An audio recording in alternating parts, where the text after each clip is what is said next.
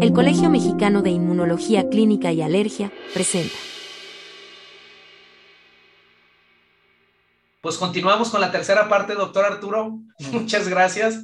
Muy interesante todo. Y, por ejemplo, los aptenos asociados a, tatuajes, cuando nosotros vemos estos términos, ¿qué, nos habla el, cuando leemos a, este, aptenos asociados a tatuajes? Mm. Hay que recordar primero que un apteno es una sustancia que por sí sola no es capaz de causar alergia. Necesita unirse a algo que se llaman acarredores o proteínas que los transportan para volverse alergénicas.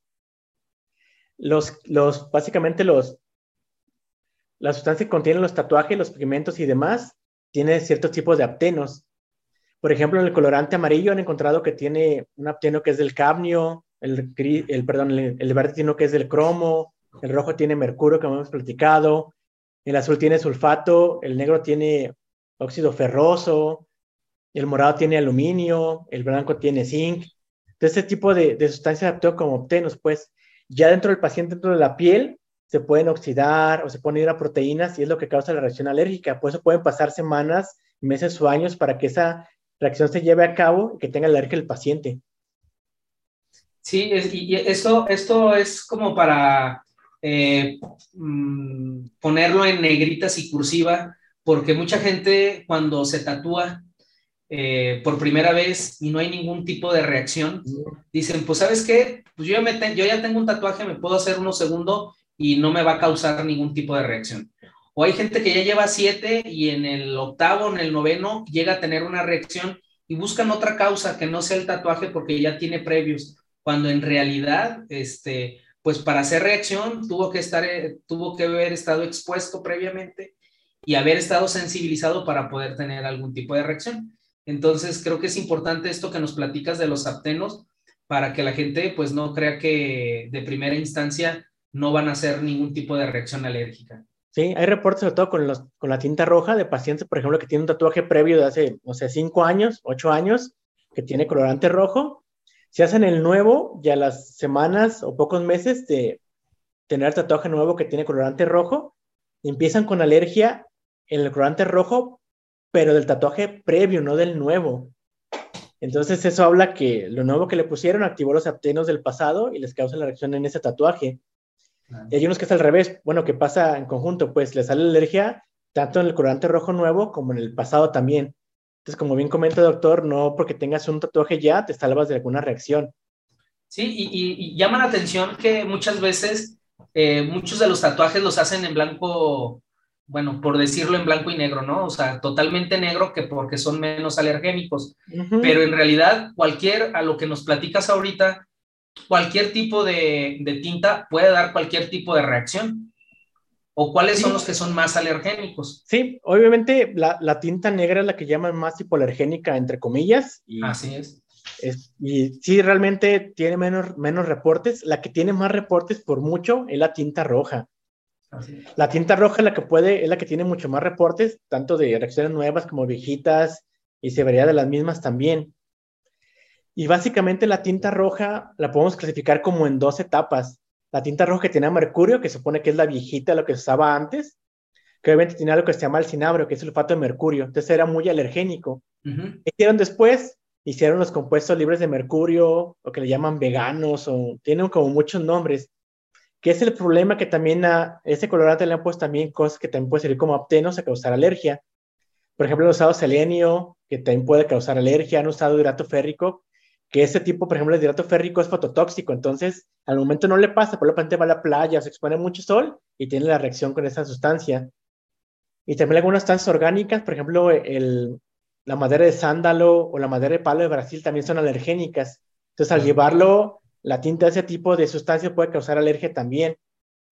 Y a veces también lo combinan con algunos otros pigmentos, por ejemplo, con pigmento blanco para hacer color rosa o hacer como un rojo bajito o que le llaman rojo carmesín también puede estar contaminado con titanio, aluminio, calcio, silicona. Y también, por ejemplo, todo lo que lleve rojo, si tú vas a hacer un color naranja, pues puedes poner rojo y amarillo, ¿no? Todos los demás pigmentos que también lleven rojo en alguna mezcla pueden causar este tipo de alergia. Sí, fíjate que e, es muy en el ámbito donde nos movemos este, alergológico, eh, es común que los pacientes que tienen, como bien decías, algún tipo de tatuaje rojo puedan llegar a tener eh, eh, prurito generalizado crónico.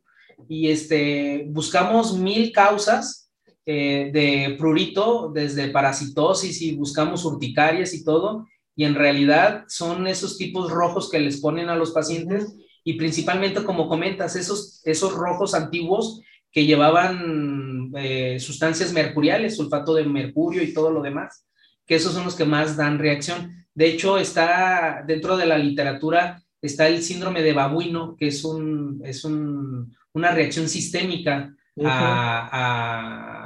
una reacción, de una dermatitis de contacto, que antes se creía que era a los mercurios y posteriormente pues vieron que hasta los tatuajes, como bien dices, los rojos, son los que más reacción podían dar de ese tipo.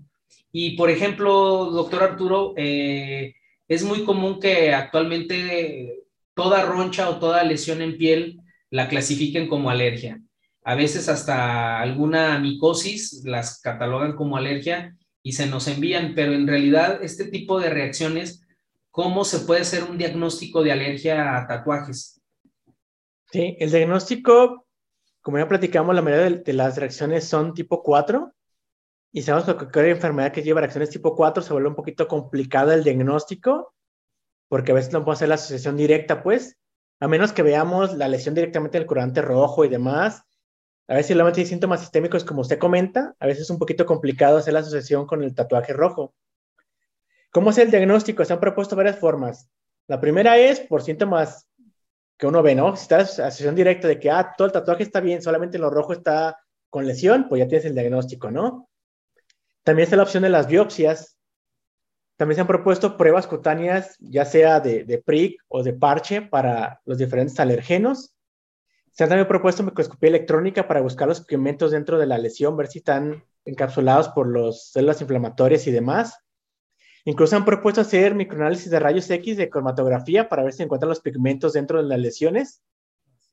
¿Cuál es el problema de esto? Que en la teoría suena muy bonito, pero en la práctica ha sido muy complicado. Ha sido complicado el hacer una biopsia porque hay que escoger, hay que escoger para hacer una biopsia hay que coger el sitio adecuado para hacer la biopsia. Y ocupas tener un patólogo que tenga experiencia para buscar este tipo de lesiones. Porque si no se reporta reacción crónica inflamatoria indeterminada, pues no sales de lo mismo, ¿no?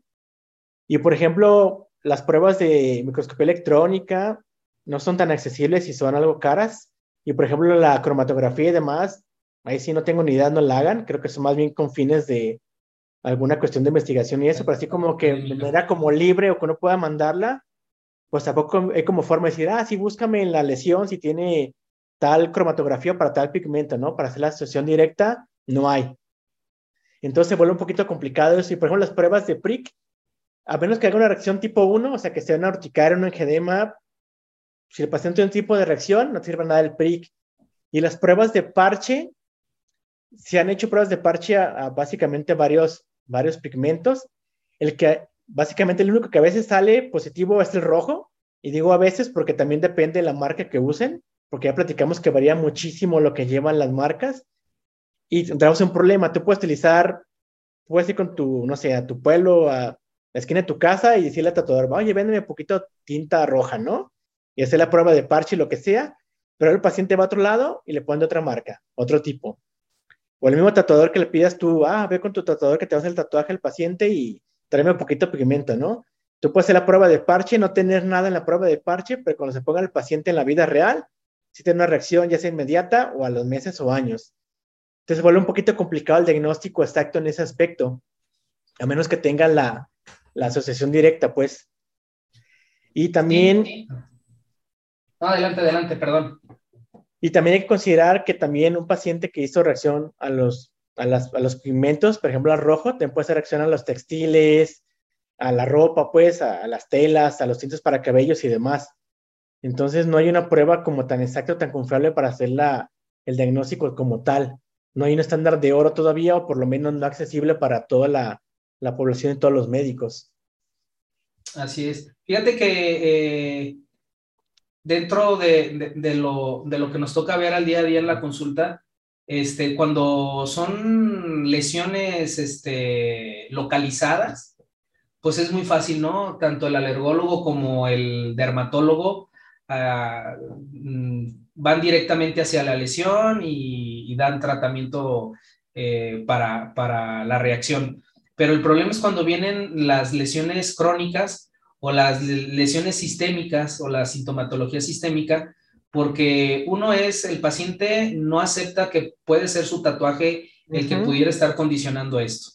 Dos, eh, muchas veces el dermatólogo eh, lo manda con el alergólogo de forma directa y muchas veces el alergólogo tiene que tener esa, eh, mm, pues hacerla de Sherlock Holmes, este, investigar paso por paso. Muchas veces estas, estas lesiones, bueno, más bien esta sintomatología, quisieran que con el primer medicamento que se dé, poder bloquear la, la reacción, pero en realidad es un paso por paso el ir pudiendo identificar primero la causa y la segunda es poder ver de forma directa, como dices, trabajosísimo, pero no imposible el poder saber el tipo de la reacción dada por el, por el pigmento. Entonces, pues una cosa nos lleva con la otra, ¿no? No hay estandarización de pigmentación o de tintas, por lo cual cuesta un poco más de trabajo poder llegar a un diagnóstico rápido, porque de que se llega, se llega, pero este, para tener un diagnóstico rápido. Y si hablamos de tratamiento, doctor Arturo, ¿qué hay de tratamiento para estos pacientes que hacen reacciones alérgicas a los tatuajes? Sí, lo primero, como comenta bien, doctor, es primero convencernos nosotros mismos de que es una alergia al tatuaje, convencer al paciente para poder tratamiento, ¿no? Porque si el paciente no se convence, a veces no se va a poner lo que le dijiste. Pero ya que lo convencimos y hicimos esta labor, podemos dividirlo en tratamiento local y tratamiento sistémico. De manera local, básicamente recurrimos a esteroides tópicos, ya sea de potencia media alta o alta, clobetasol y demás cosas, o incluso esteroide intralesional como la tramsinolona. Básicamente son los como usamos de primera instancia. Y si vamos a utilizar algo a largo plazo para evitar los efectos secundarios de los esteroides, podemos usar inhibidores del calcinorina, como el tacrolimus, que se puede utilizarlo por tres meses o más tiempo sin ningún problema. Y también tratar si hay alguna afección secundaria, por ejemplo, si tenemos datos de una fotoreacción, pues usar protector solar, usar emolientes para lubricar la zona de la piel, incluso pensar en antibióticos tópicos o a veces sistémicos si es que hay datos de infección local en esa zona por el rascado o la lesión o demás cosas. Y los sistémicos, pues básicamente pueden ser antihistamínicos orales, de preferencia no sedantes, y también esteroides sistémicos. Cuando todo eso no funcionó o la reacción está muy localizada o el paciente se espera y demás, es cuando recurrimos a las cuestiones de destrucción del tatuaje, ya sea por dermoabrasión o por cuestiones térmicas. Se puede usar la, la electrocoagulación, la criocirugía, la vaporización con láser de CO2, el láser clásico solo o el láser de haz pulsado, que es lo que han utilizado más frecuentemente. Sin embargo, para un paciente que no tiene una reacción alérgica, digamos que, que, se cree que el tatuaje porque no le gustó, no lo quiere o demás cosas, cualquiera de esas opciones que antes mencionamos puede ser una buena opción. Sin embargo, paciente que tiene una reacción alérgica al tatuaje y no mejoró con lo que ya mencionamos antes, esteroides sistémicos locales y demás, a veces tiene que hacer una remoción del tatuaje directa, pues, o sea, hacer la excisión del tatuaje y cerrar la primera extensión o poner un colgajo en esa parte.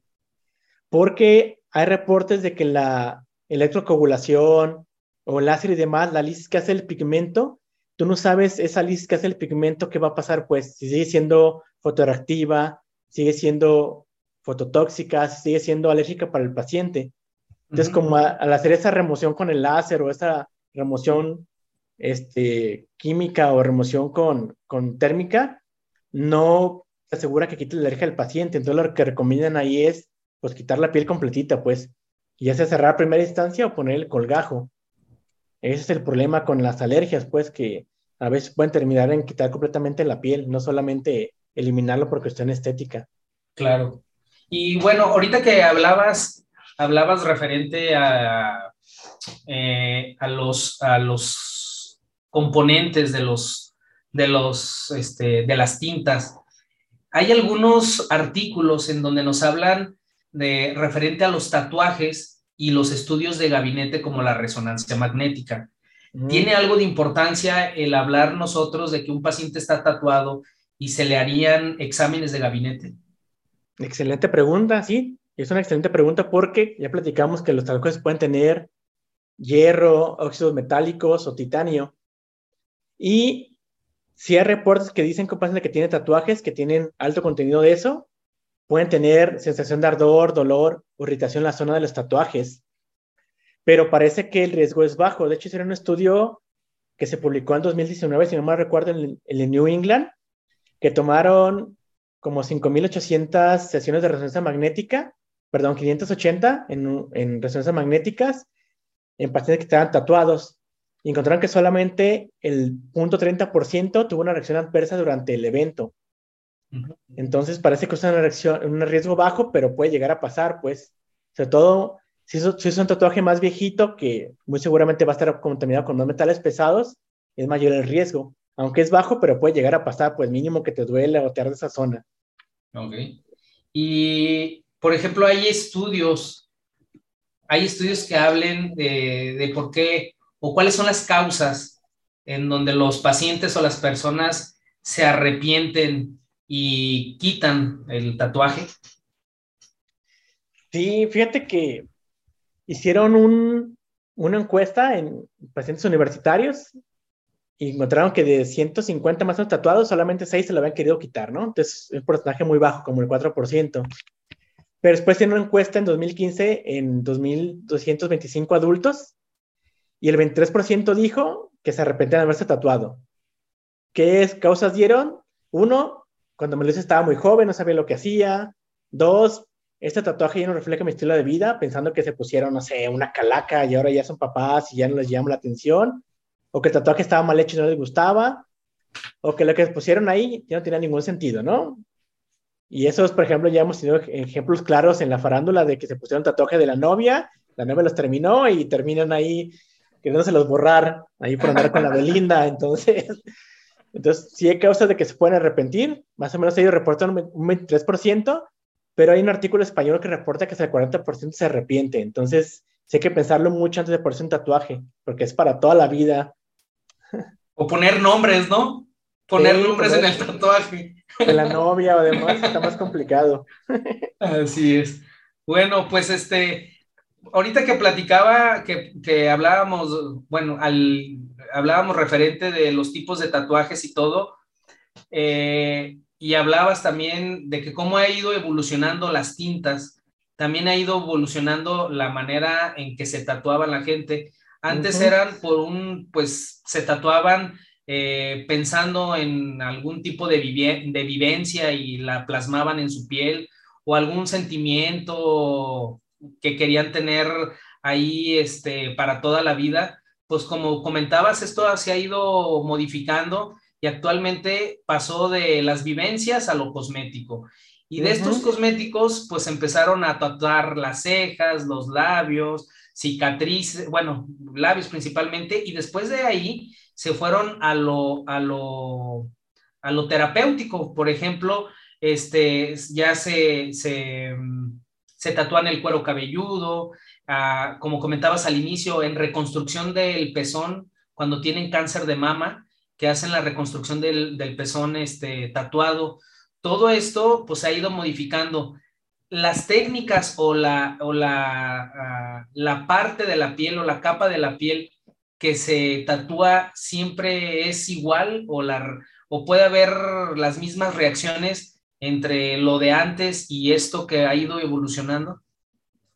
Las reacciones pueden presentarse en ambos casos, sin embargo, digo, platicamos un poquito antes de que también depende del tatuador que tanto presión le ponga, digo, como es estandarizado puede variar, digamos un tatuaje normal, bien hecho o digamos clásico, eh, la aguja debe, llevar, debe, debe llegar hasta la epidermis. Y básicamente la aguja tiene que entrar más o menos de 4 a 6 milímetros.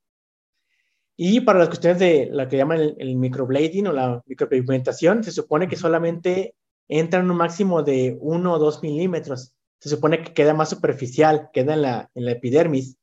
Entonces se supone que como queda más superficial, el riesgo, el riesgo es menor o sin hipoalergénicos, entre comillas. Aunque sí, por la profundidad que tiene, son menos el riesgo de presentar alguna reacción adversa, no están exentos, pues. Pueden seguirlas presentando. Si es menos riesgo, sí, pero pueden seguirlas presentando las reacciones. Ok. Pues este, pues yo creo que mm, dentro de las preguntas que, se realizaron el día de hoy y la dinámica que llevamos, eh, creo que es todo. Eh, no sé si hay algún comentario final, doctor Arturo, para la gente que, que nos está viendo. Pues nada más, primero que lo piensen bien, porque ya platicamos lo que puede pasar a largo plazo en caso de una reacción alérgica o en caso de que los quitar. Segundo, si van a ir, vayan a un lugar que esté regulado los términos, pues de que tenga como su aviso de funcionamiento, que tenga como las medidas básicas y demás. Y si tiene algún factor de riesgo, alguna contraindicación absoluta o relativa, pues mejor que no lo hagan o lo piensen muy bien, pues que midan mucho bien el riesgo y el beneficio, incluso que lo consulten con su médico o con un alergólogo para ver el riesgo que tienen. Hay gente que comenta y me dice, no, es que yo antes de tatuarme voy a que me pongan tres puntitos de colores para ver si no me pasa nada y me pongo el tatuaje completo, ¿no? Ya platicamos, ya vimos que eso no va a excluir de que pueda tener alguna reacción con el tatuaje original, ¿no?